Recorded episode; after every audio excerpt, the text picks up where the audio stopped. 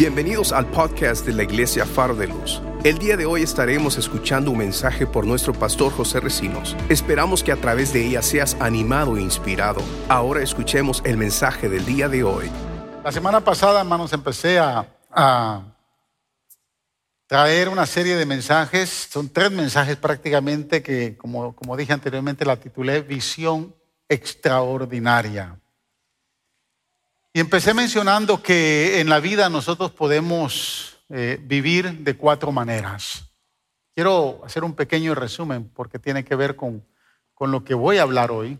Es la segunda parte. Usted en esta vida puede vivir de una manera muy, muy pobre, eh, puede vivir de una manera mediocre, puede vivir de una manera ordinaria o puede vivir con una visión extraordinaria. Cuando hablamos de estas cuatro maneras de vivir no estamos hablando directamente de, eh, el área financiera, porque usted puede vivir, usted puede tener mucho dinero, pero vivir una vida muy pobre, espiritualmente muy pobre, emocionalmente muy pobre. Y hay personas que deciden vivir muy pobres, aún en el área económica, muy pobres. Una vida mediocre es una, una persona que vive una vida eh, más o menos. Le ha preguntado a alguien, ¿cómo estás más o menos? ni bien ni mal. Una vida mediocre. Porque ni está bien, pero tampoco está mal. Entonces está regular. Y hay gente que le gusta vivir regularmente, ¿no? Pero hay gente que le gusta vivir un poco más y se se motiva a vivir una vida ordinaria y esa vida ordinaria pues de momento eh, va y termina la universidad, va y pone un negocio, pero quedó ahí. No hay más motivación, no hay más allá de lo que pueda eh, pensar que puede hacer. Y nunca se visiona de una manera extraordinaria, y especialmente en Dios. Nosotros tenemos un Dios extraordinario. ¿Cuántos saben? ¿Cuántos creen que tenemos un Dios extraordinario? Amén. Nuestro Dios es extraordinario. Pero ¿sabe qué hace a Dios un Dios extraordinario? Es que Él siempre está visionando. El salmista decía, los cielos cuentan la gloria de Dios y el firmamento la obra de sus manos. Y dice la declaración siguiente. Un día le habla al otro día y una noche declara sabiduría a la otra. Y es bien interesante entender ese concepto, porque cuando el salmista está diciendo esto, que de un día le habla al otro día, por ejemplo, domingo le va a hablar al lunes. Cuando termine domingo y aparezca lunes, el domingo le va a decir, wow, te perdiste lo que Dios hizo hoy. Y de momento una, una noche declara sabiduría a la otra. Y como que cuando sale esa noche viene la otra. Ojalá que puedas ver otra galaxia más que se estableció en el universo. El universo es infinito. Dios sigue creando en el universo porque Él es un Dios extraordinario y Él sigue visionando. Dios no para de trabajar, Dios no para de visionar, Dios no para de hacer cosas para cada uno de nosotros. Y eso es lo que a mí más me motiva, saber que tenemos un Dios extraordinario y que yo también puedo vivir con una visión extraordinaria. Yo puedo vivir una vida extraordinaria con mi familia y me puedo proyectar con mi matrimonio. Yo llevo 34 años casado con esta hermosa mujer y puedo pensar que los mejores años y días de mi matrimonio están por llegar. Están por llegar. Porque no me puedo conformar. Mire, si yo me conformo a vivir con ella, con lo feo que soy, va a llegar un día que se va a aburrir. Yo tengo que motivarme para que la pueda motivar a ella. Entonces fuimos llamados para vivir una vida con una visión extraordinaria. No se conforme con vivir una vida ordinaria. Y en la primera parte vi y establecí varias características de una vida ordinaria. Hoy vamos a ver los desafíos que nos mueven de salir de una vida ordinaria y empezar a vivir una vida extraordinaria. Y la semana que viene vamos a hablar acerca de las características de vivir en una vida extraordinaria. Dijimos la semana pasada que esta serie está basada en la vida de Saúl, el primer rey de Israel. Y empezamos a hablar que Saúl nunca pensó, viviendo en una vida ordinaria, nunca pensó que iba a ser el primer rey de Israel. Saúl venía de una familia muy buena, de una familia adinerada. Su padre era un heredero de muchas tierras y tenía mucha riqueza. Tenía David, eh, eh, Saúl tenía una apariencia física grande, fuerte, era guapo. O sea, míreme a mí, no he terminado. Eh. Nada comparado conmigo. Yo mido 5 con 7, Saúl medía tal vez 6 con 5, 6, casi 7. Dice que los israelitas le llegaban al hombro. tipo era alto, rubio, de ojos azules, bien fornido, guapo. ¿A qué artista se puede imaginar usted, hermano? Si yo le preguntara a mi esposa, ella me diría, a ti, mi amor.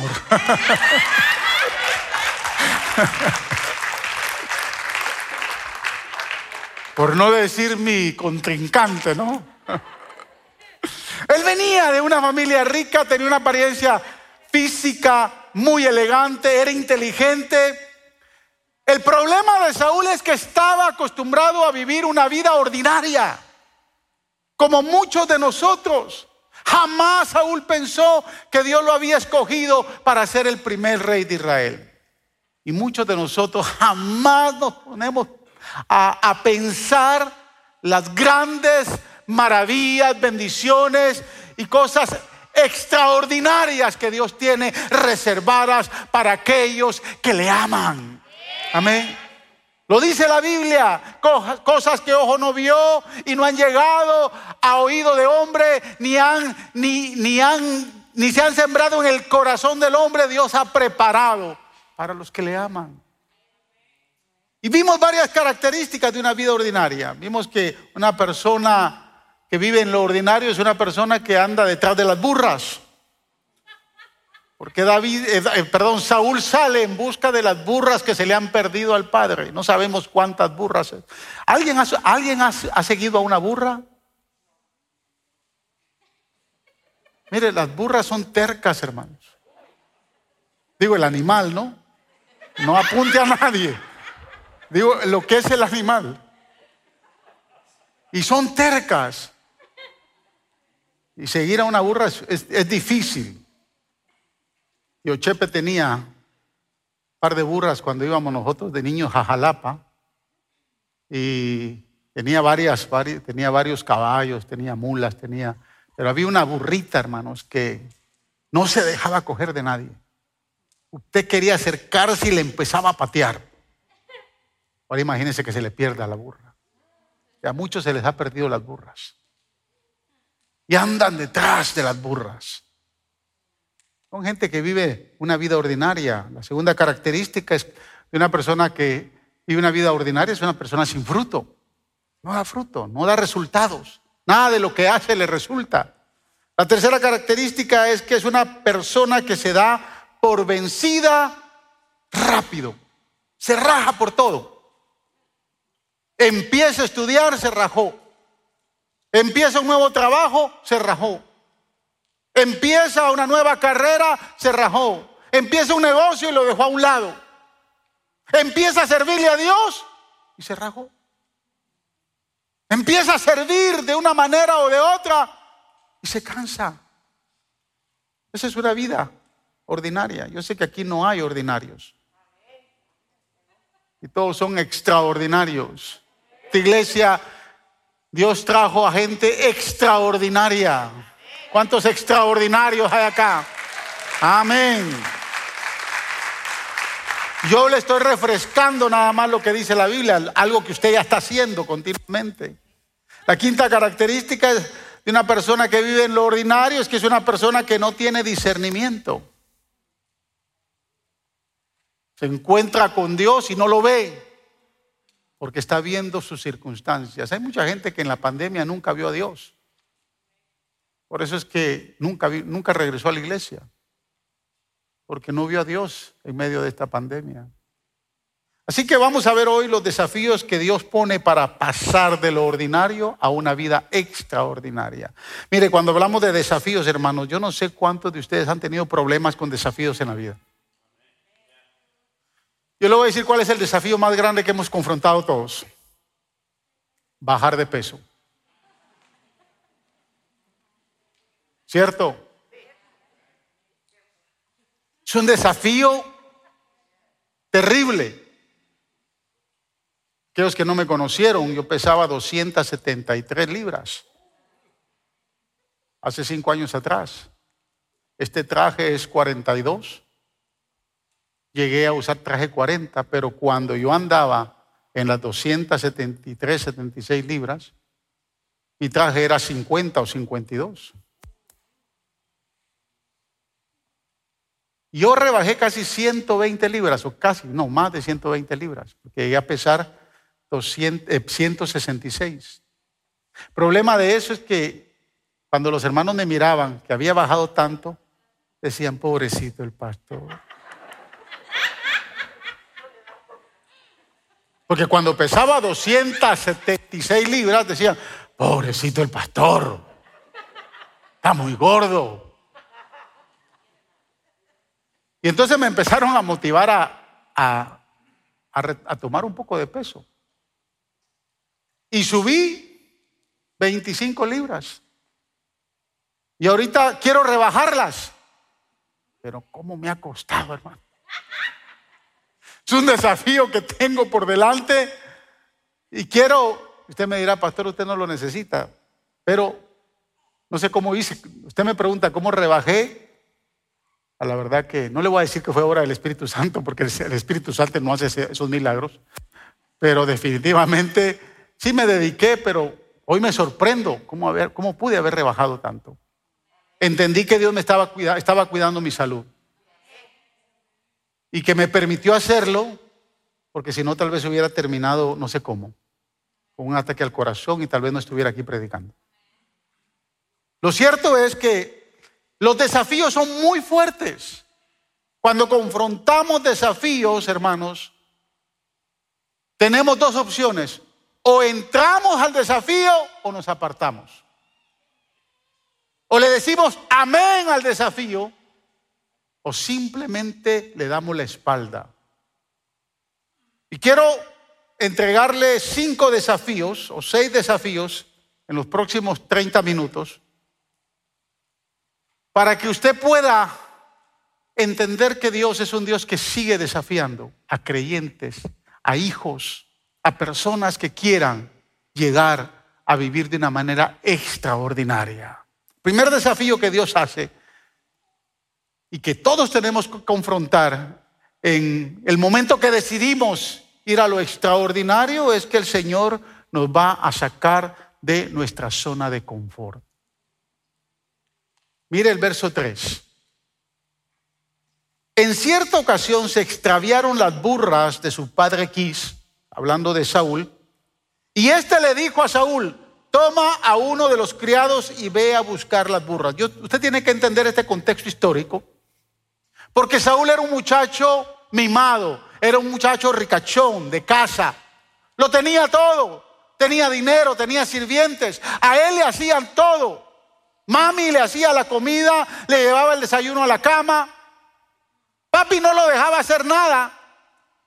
Este muchacho era un malcriado. Se había criado entre riqueza, con todo lo bueno de casa. Nunca había aprendido ni siquiera a hacer un, un huevo a la tapadita. ¿No sabe cuáles son los huevos a la tapadita? No. Pues pongo una olla con agua a hervir, ponga un huevo y la tapa ahí. Y se hace un tremendo desayuno. Pero Saúl ni eso sabía hacer. Y como que de momento el padre dijo, este muchacho yo lo tengo que sacar de casa, tengo que hacer algo. Y lo saca de su zona de confort. Y lo manda a llamar y le dice, Saúl, coge al siervo fulano y vete porque se nos perdieron tres burras y hay que irlas a buscar. Y así como muchos de sus hijos, que cuando usted le dice, vete, levanta la basura y vete, tírala allá afuera, y ellos dicen, amén, papi, amén, mami. ¿Cuántos tienen hijos así? Cuando usted le dice, arregla tu cuarto, haz tu cama, limpia tu cuarto. Y ellos dicen, amén. ¿Cuántos tienen hijos así? Gloria a Dios por esos dos o tres amén. Pero este muchacho no era así. Y Dios lo tiene que desafiar porque el padre lo manda a buscar las burras. Lo saca de su zona de confort. Ahora Saúl tiene que salir a buscar algo que ni siquiera se le había perdido a él, se le había perdido al padre. Algo que ni siquiera a él le interesaba, le interesaba al padre. Porque a qué muchacho le interesa su trabajo, hermano. ¿A qué muchacho le interesa que usted se, levante todos los días en la mañana y vaya a trabajar y que diga, pobrecito, mi papá, ¿cómo trabaja por mí? Mire, a ellos no les importa nada, porque lo único que se tienen que preocupar es que usted paga los biles, usted paga la comida, usted paga la renta, usted paga todo. Y ellos no hacen nada. Y algunos ni siquiera estudiar quieren. Entonces Saúl ahora sale a buscar lo que no se le perdió a él, lo que se le había perdido al padre. Y yo me imagino que salió a regañadientes, salió sin la necesidad de hacerlo, pero el Padre lo está motivando. Y es que quiero decirle que cuando Dios nos va a sacar de la zona de confort, no es, hermanos, porque Él quiera incomodarnos, es que simplemente Él quiere que usted deje de hacer lo que ha estado haciendo hasta el día de hoy y empiece a avanzar hacia algo que usted necesita desafiarse y poder lograrlo. Tan simple como eso. Mira, el concepto de zona de confort hace referencia, dicen los psicólogos, a un estado donde una persona se siente segura. O sea, si usted se siente segura con lo que, seguro o segura con lo que está haciendo hoy, usted está en una zona de confort. Si el negocio ya está tranquilo y, y lo siente, lo hace a usted sentirse seguro, usted está en una zona de confort. Si todas las cosas andan bien, su familia, su matrimonio, sus hijos. Nosotros en este país vivimos en una zona de confort. Usted lo tiene todo. Usted en casa lo tiene todo.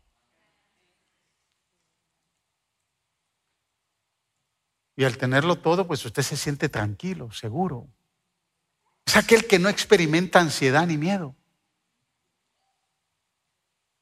Pues en realidad en esa zona no asume ningún riesgo, pero lamentablemente nunca crece. El que anda en zona de confort nunca va a crecer. Nunca va a llegar a algo más.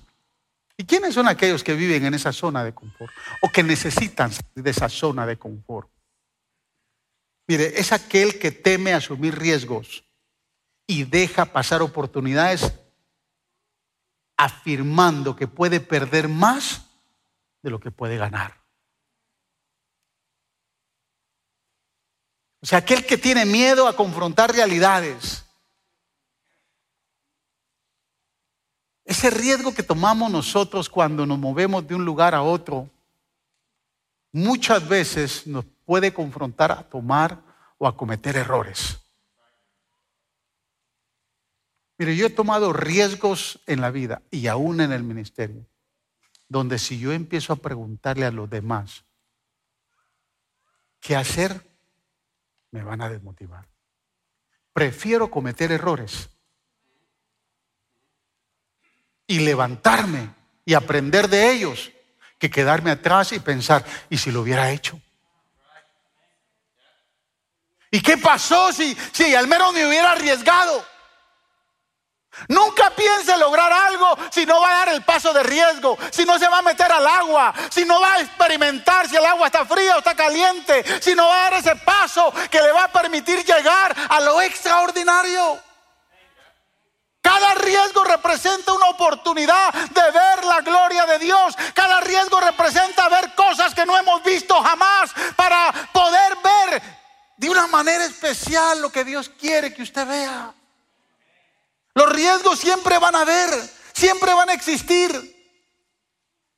Cuando usted se, se, arriesga y vence el miedo. Mire, yo me arriesgué en medio de esta pandemia a promover la construcción de un orfanatorio. ¿Cuántos creen que Cristo puede venir hoy en la noche? ¿Cuántos creen que Cristo puede venir mañana? El problema es que no sabemos cuándo hermano Moisés predicaba hoy acerca de la venida del Señor. No sabemos cuándo el Señor va a venir. Y podemos ver las señales. Y mire lo que le voy a decir. Las señales yo las vengo viendo desde que yo me convertí. Y ya han pasado más de 40 años. Y yo vengo viendo señales fuertes. Este 2020 ha despertado a muchos. Y por eso es que muchos han cogido miedo y andan detrás de las redes, detrás de, YouTube, viendo qué es lo que pueden aprender. Aprenda de que Jesús va a venir y si usted está listo, se va a ir con Él. Si no está listo, se va a quedar. Tan simple como eso. Pero tenemos que seguir trabajando, tenemos que seguir haciendo cosas. Yo no me puedo detener por una pandemia, yo no me puedo detener por las cosas que están sucediendo. Cristo dijo que va a venir, nos vamos a levantar. La iglesia Faro de Luz no va a estar aquí en Houston cuando Cristo venga. Y si usted está firme, si usted ha creído en el Señor, nos vamos a levantar juntos en el cielo. El problema es que no sabemos cuándo se va a dar eso. Como se puede dar hoy en la noche, se puede dar mañana, se puede dar antes de que quede cualquier presidente el martes. Como se puede dar de aquí a 30 años. Y si, queda, y si, y si Cristo no viene dentro de 30 años. Escúchame. Yo puedo pensar 30 años después y decir, wow, en el año de la pandemia tuve la oportunidad de levantar un orfanatorio. ¿Sabe cuántos niños pudieron haber sido bendecidos? ¿Cuántos hombres pudieron haber sido levantados? Niños, mujeres pudieron haber sido levantadas para hacerlos hombres de bien, para darles la cobertura, para darles el alimento, para darles el techo, para darles el amor que necesitan. Y 30 años después voy a decir, lo pude hacer, pero no me arriesgué. Tuve miedo de hacerlo. ¿A qué cosa le tiene miedo? ¿Qué es lo que lo está deteniendo? Salir de la zona de confort muchas veces no nos permite poder tomar esos riesgos. La persona que no se motiva, no tiene planes, no tiene proyectos, y le gusta probar cosas nuevas. ¿Sabe por qué muchos matrimonios a veces no les gusta regresar? Cuando vienen a platicar conmigo, porque lo primero que le pregunto al matrimonio, le pregunto a la persona es, teniendo tal vez en un caos, ¿cómo te ves de aquí a tres meses? ¿Cómo te ves de aquí a seis meses? Me dice, no, nunca había pensado en eso. Porque no aprendemos a vivir pensando, ¿dónde voy a estar de aquí a un año? De aquí a un año yo voy a estar construyendo el orfanatorio, construyendo la obra allá en New Kenny. Voy a, eso es lo que yo estoy pensando estar haciendo. Ay, pastor, pero es que ya, ya, dijeron ahí en, ahí en las redes, están diciendo que ahorita viene una, viene una plaga más fuerte. Que venga lo que venga. Usted tiene que entender que las cosas van a seguir pasando porque Cristo anunció que en el principio de dolores se habrían de manifestar nación contra nación, reino contra reino, van a haber guerras, van a haber pandemias, van a haber plagas, va a haber de todo, pero no es el fin, dice el Señor. El fin va a ser cuando yo decida venir, dice Jesús. Y lo que yo quiero que ustedes entiendan es que no los quiero encontrar de sorpresa porque voy a venir como ladrón en la noche. Y tenemos que estar alertas. Pero de aquí a que eso llegue, tenemos que seguir caminando. Que no quiere salir en la, de la zona de, de confort es aquel que posee, o perdón, que pospone aquello que le gusta hacer y cambia el hoy por la expresión algún día. Algún día voy a bajar de peso. Decía mi abuela, algún día seré colocha.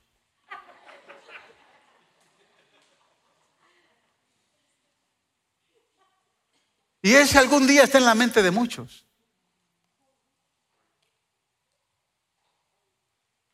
Algún día esta mujer se va a arreglar. Algún día mi matrimonio va a estar mejor. Y viven con él algún día. Y hay otro dicho muy famoso que dice, nunca dejes para mañana lo que puedes hacer hoy. Hoy es el día de salvación. Hoy es el día de su entrega. Hoy es el día que Dios quiere obrar en su vida. Hoy es el día que Dios quiere levantar su matrimonio. Hoy es el día que Dios quiere darle la idea para el nuevo negocio. Hoy es el día que Dios quiere que empiece a planificar. Pero aquellos que no les gusta salir de la zona de confort siempre andan posponiendo para mañana, para mañana. Y mire, hermanos, nosotros posponemos cosas que son tan fáciles de hacer. Le voy a dar un ejemplo. Y aquí me voy a meter a un lío yo con las hermanas. Si usted de las hermanas que en la cocina, después de la cena, están los trastes ahí sucios, ah, mañana los lavo. Y se va a dormir. Mire, lavar los trastes, yo he tomado tiempo, no me, toma, no me toma, digo, en una casa normal donde hay cinco, ¿no? Ahora, si en su casa hay 20, pues le va a tomar un poquito más. Pero a mí no me ha tomado ni siquiera más de tres minutos. El concepto de dejar las cosas para mañana es el concepto de pensar que eso que usted tiene que hacer ahora le va a tomar una eternidad, cuando lo que realmente le va a tomar son dos minutos. Simplemente le va a tomar tan poco tiempo. Cualquier cosa que usted se decida hacer y lo va a posponer para mañana y para mañana y para mañana, simplemente le permite estar en su zona de confort y nunca va a salir de ahí. ¿Cuáles son las ventajas de salir de una zona de confort? Número uno, Dios aumenta la confianza en usted mismo. Porque Dios le da la oportunidad de usted aprender algo nuevo. Número dos, hace crecer la motivación y la creatividad. Usted de momento se convierte en algo y después dice, wow, yo no sabía que podía hacer esto. Número tres, le va a mejorar el rendimiento. Todo lo que usted hace va a ser más productivo, va a tener más valor y va a bendecir a otros. Número cuatro, lo prepara para las dificultades. El que siempre trata de salir de su zona de confort y se mueve hacia lo extraordinario, siempre va a entender que va a estar al frente de las dificultades. Jesús dijo, en el mundo tendréis aflicción, pero confiad porque yo he vencido al mundo. ¿Por qué? Porque las dificultades siempre van a venir, los problemas siempre van a estar ahí. Pero el que está en su zona de confort no quiere salir de ahí. Número cinco, le permite desarrollar las capacidades de aprendizaje y ponerse a prueba. ¿Sabe lo mucho que se aprende no necesariamente yendo a la universidad? Sino cuando usted se decide a hacer cosas. Construir este edificio me hizo a mí un buen constructor. Yo aprendí cosas construyendo este edificio que no sabía. ¿Sabe por qué? Porque yo pensaba, Señor, ¿y si ponemos una viga mal y le va a caer a un hermano el día que estemos predicando? No, no se preocupe, seguras. De eso yo me encargué. Y ya van cinco años de eso, así que no se preocupe. Cuando usted empieza a hacer algo nuevo, usted va a aprender y el Señor va a desarrollar esas áreas de aprendizaje. El otro día me sorprendí con el mensaje que trajo Bani, que hablaba acerca de la mente del ser humano. No sé, no recuerdo, Bani, hablaste de los, no de los eh, eh no sé, explicó un término ahí que todavía no ha salido a la, a la luz, pero que nuestra mente tiene esa capacidad de almacenamiento. Impresionante lo que Dios ha hecho. Usted cree que usted no tiene, escúcheme, escúcheme hermanos, usted no tiene una mente de perrito. Usted no tiene una mente de gatito. Usted tiene una mente del Hijo de Dios porque nosotros tenemos la mente de Cristo. Y solo el tener la mente de Cristo nos da la capacidad de ir más allá. Nunca diga no puedo. Nunca diga para esto yo no nací. Desafíese. Segundo, segundo desafío para salir de una vida ordinaria. Cuando usted se desafía a salir de lo ordinario, Dios le ofrece contactos divinos. Mire lo que dice el verso 6. El criado le contestó, en este pueblo vive un hombre de Dios que es muy famoso. Todo lo que dice se cumple sin falta. Y mire la pregunta, ¿por qué no vamos allá? A lo mejor nos indica el camino que debemos seguir. Es interesante. Un contacto divino es una persona que nos desafía a hacer las cosas, que nos motiva continuamente a seguir adelante. Un contacto divino es la persona que Dios pone al lado y que aunque usted se quiera rajar, Él le va a decir, no, no, vámonos, Camina, levántate, voy a orar por ti. El siervo de Saúl fue el contacto divino cuando Saúl le dijo, mira, regresémonos. Ya las burras no las encontramos. Ya van tres días. Ya nos quedamos sin comida. Mejor regresemos, regresémonos. Y el siervo le dice, disculpe mi señor, pero yo creo que podemos seguir adelante. Es más, aquí en la ciudad hay un hombre que dicen que es vidente, que es profeta, y todo lo que él dice se cumple. De momento nos dice, ¿dónde van a estar las burras? Caminemos, levántese. Vamos, vamos al hombre de Dios. ¿Y cuánta gente Dios no ha puesto a su lado, hermanos? ¿Cuánta gente Dios no ha puesto para motivarlo? Ese contacto divino que le ayuda a llegar y hacer lo imposible. Su esposa puede ser ese contacto divino. Sus hijos, sus hermanos en Cristo. Yo aquí estoy siendo un contacto divino para decirle que lo que ha pensado hacer se puede hacer. No le tenga miedo.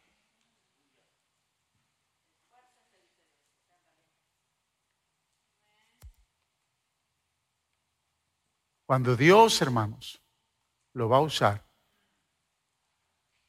en el momento tal vez en que usted va a tirar la toalla, va a aparecer un contacto divino. Si su esposa es el contacto divino, deje de estar peleando con ella.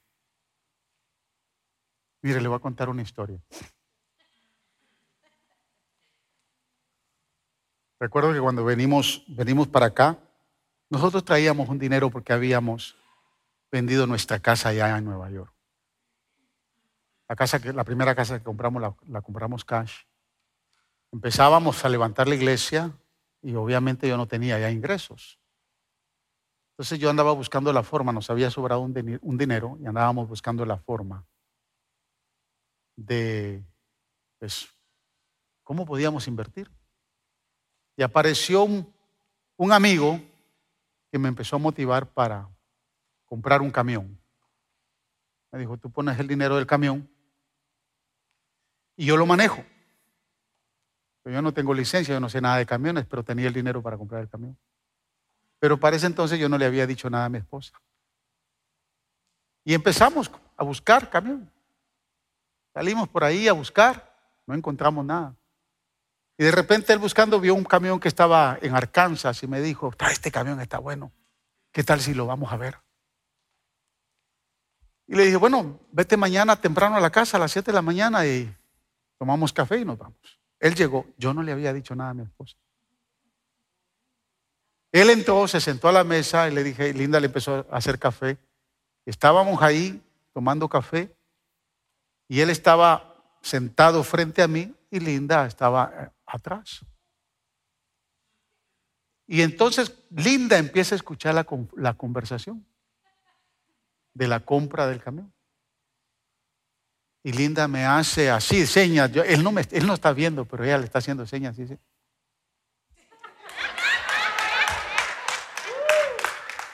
Y yo la miraba y pensaba dentro de mí, ¿por qué se está metiendo esta mujer? Es más, terminó de tomar café, salió y le dije, espérame afuera, ahorita salgo. Y él salió y yo le dije, tú no te estás dando cuenta que yo estoy tratando de hacer algo para poder sobrevivir y para traer un poco de dinero. Y lo primero que encuentro es que no estás de acuerdo.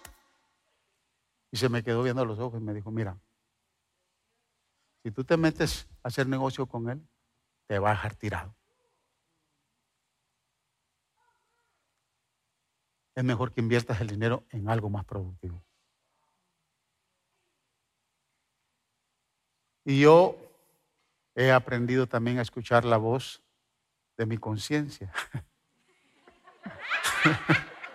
Porque ella es mi conciencia.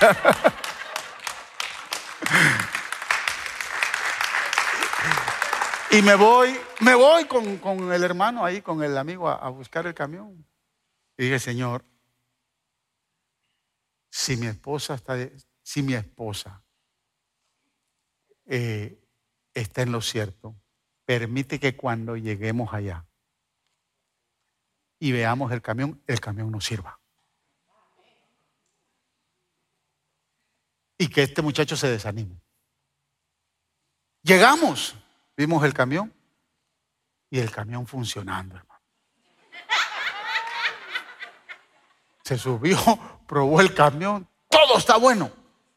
Yo dije, wow, hoy sí que está mal. Contacto divino no, no te sirvió hoy, Señor. Y de repente me dice, mira, como que le oí un ruido, porque él era mecánico. Le, oí un ruido al camión. Me voy a montar otra vez. Y cabal.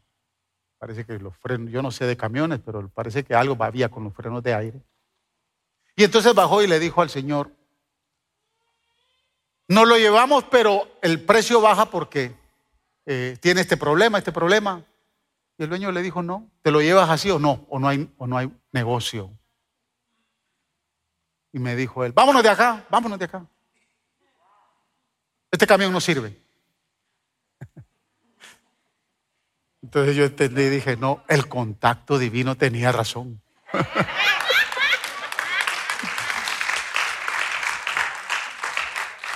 Le pregunto, ¿cuántas veces usted, mi amado hermano, teniendo al mejor contacto divino que su esposa, la tiene a su lado, nunca le ha hecho caso? ¿O le ha puesto un gran question mark? Hay contactos divinos que Dios pone al lado. Que la voz de Dios audible le está diciendo, no hagas esto. Pero parece que usted quiere ver un rayo, un trueno, un huracán para creerle a Dios. No sé si usted me está entendiendo. Número cuatro, ya veo que los músicos se están acercando. Cuando usted se desafía, a lo extraordinario, Dios le va a dar señales. Escuche, versos 11 y 12. Subía por la cuesta de la ciudad cuando se subían por la cuesta de la ciudad cuando se encontraron con unas jóvenes que iban a sacar agua. Les preguntaron, ¿se encuentran por aquí, ¿se encuentra por aquí el vidente? Sí, está más adelante, contestaron ellas. Desen prisa que acaba de llegar a la ciudad y el pueblo, y el pueblo va a ofrecer un sacrificio en el santuario del cerro. Mire, Saúl toma el desafío, le hace caso a su sirviente, va en busca del profeta, encuentra a Samuel, pero en el camino le aparecen unas doncellas, le aparecen unas señoritas y les pregunta él, a las señoritas, ¿estamos bien? ¿Este es el camino para ir a la casa del profeta? Y ellas le dicen, sí, van por el camino. Cuando yo me desafío a ir a lo extraordinario, a esa visión que Dios quiere, Dios me va a dar señales que voy por el buen camino.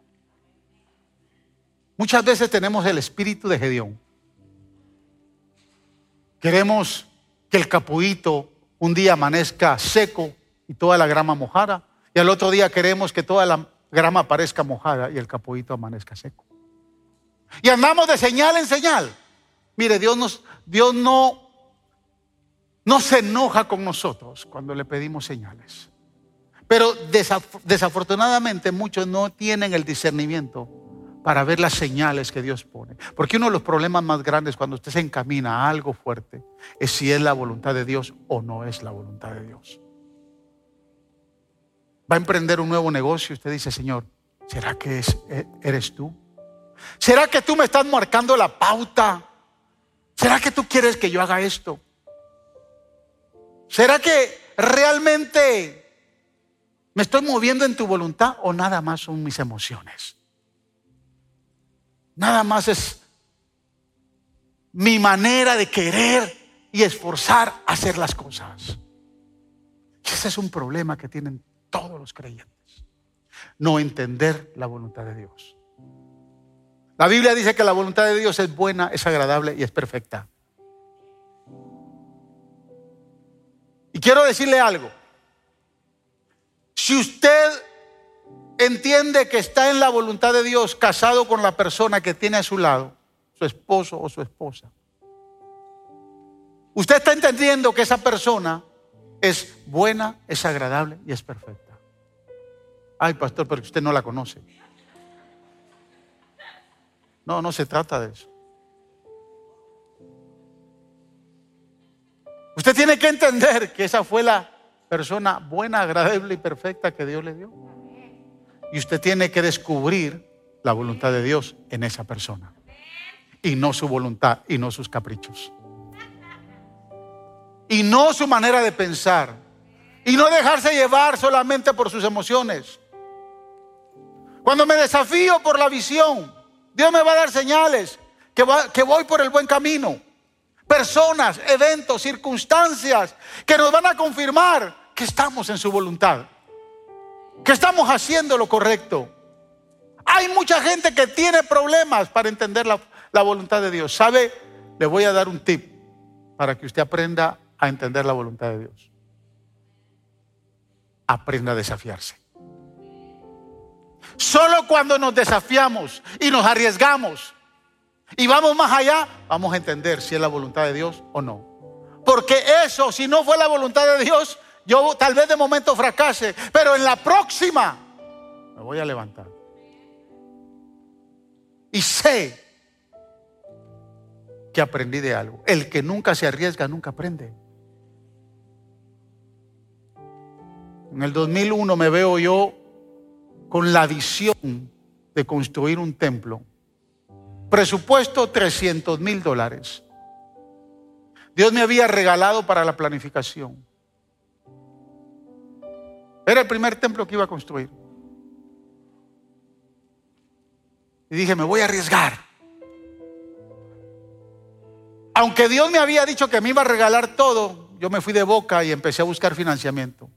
Me topé con un, me topé con un montón de bancos que me cerraron las puertas. Y escuche lo que le voy a decir, porque si usted no aprende de sus riesgos, por eso es bueno arriesgarse, aunque se equivoque. Muchos bancos me cerraron la puerta. Hasta que encontré un banco famoso que se llama Prosperity Bank. No, perdón. No, no es Prosperity fue el que nos quiso dar el préstamo para acá. Se llamaba Inster Savings Bank. Y cuando me aprobaron el préstamo, yo estaba pero súper contento. Lo que yo no sabía es que el corazón de Dios estaba triste, porque no era lo que Dios quería. Me metí a construir y en la carretera nos robaron, perdimos mucho dinero y finalmente nunca se levantó el proyecto. Yo dije, Señor, este es uno de los errores más graves que he cometido en el ministerio. Y le voy a decir por qué se lo estoy diciendo hoy. Porque yo no sé, yo no sabía lo que Dios tenía reservado para mí. Yo aprendí mucho de esa lección. Y por muchos años, porque pasaron 13 años, y todos esos 13 años hubo carga en mi corazón. Los primeros dos años fueron terribles. Yo tuve que soltar la carga porque fue, yo me, yo me estresé, me desanimé, me deprimí, porque no era fácil llevar a, una iglesia a una derrota como tal. Yo le empecé a orar al Señor y le dije, Señor, dame una oportunidad más. Quiero reivindicarme delante de ti. Dame una oportunidad más.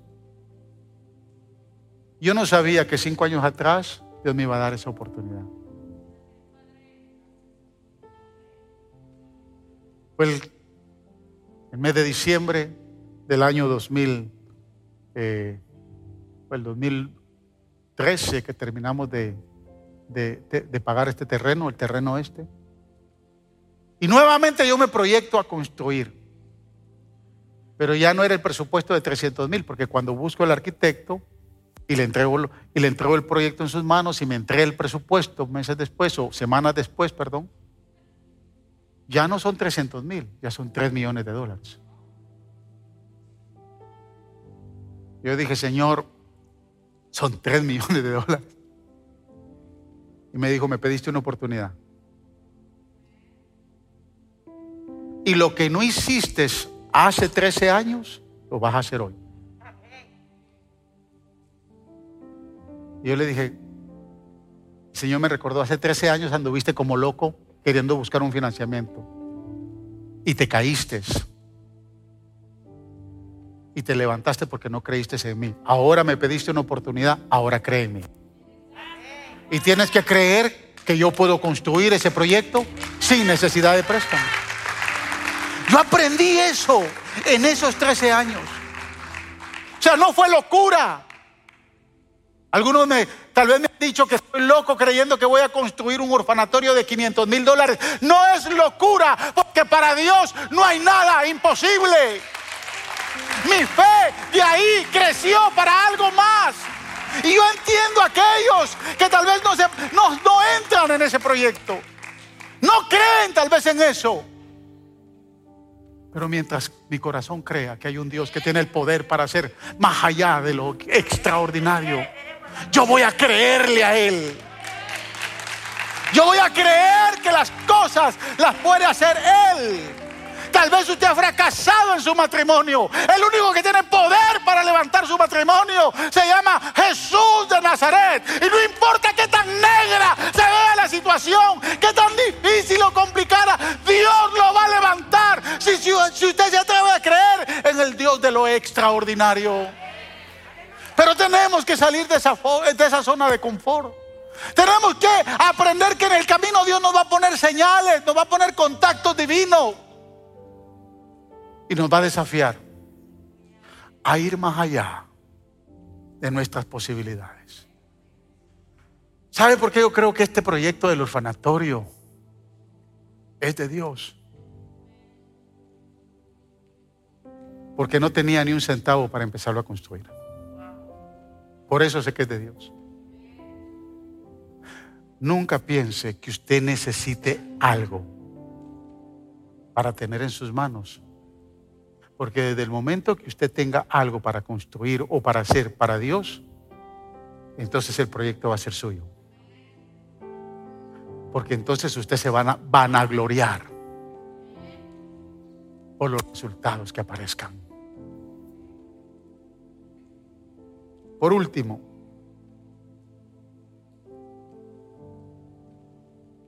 escuche bien esto. verso 15 y 16. Último desafío. Diga conmigo un día antes. Un día antes en mi vida.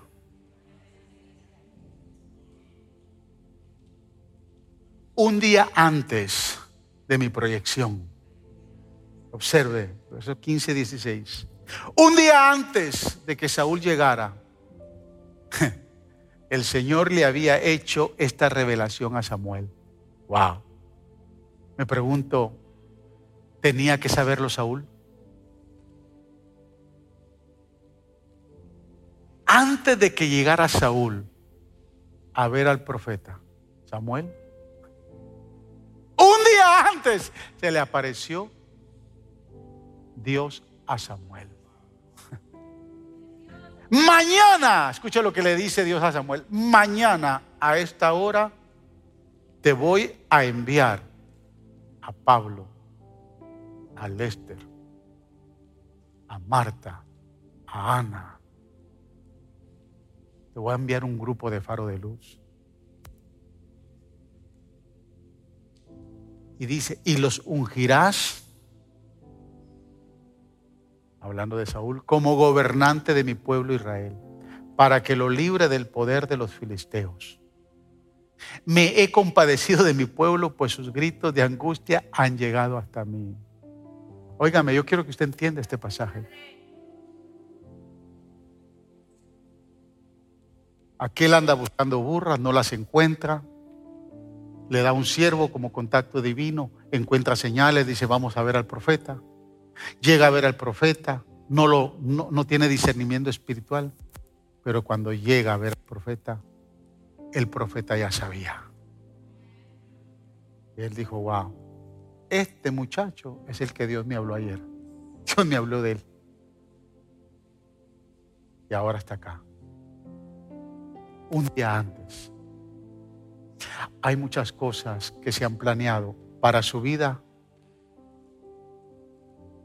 desde ayer. Pero a usted y a mí nos toca descubrir qué es lo que está planificado. Y a Dios se lo dijo a alguien. Y a Dios preparó, planificó, organizó y está a punto de ejecutar si usted lo cree. Un día antes, no le servimos a un Dios de casualidades. No le servimos a un Dios de coincidencias. No le servimos a un Dios que en el momento decide, bueno, y aquí se apareció fulano y ahora ¿qué hago? Le servimos a un Dios. Y mira esta escritura. Quiero que observe esta escritura en Efesios 2.10. Mira el tipo de Dios que usted y yo le servimos.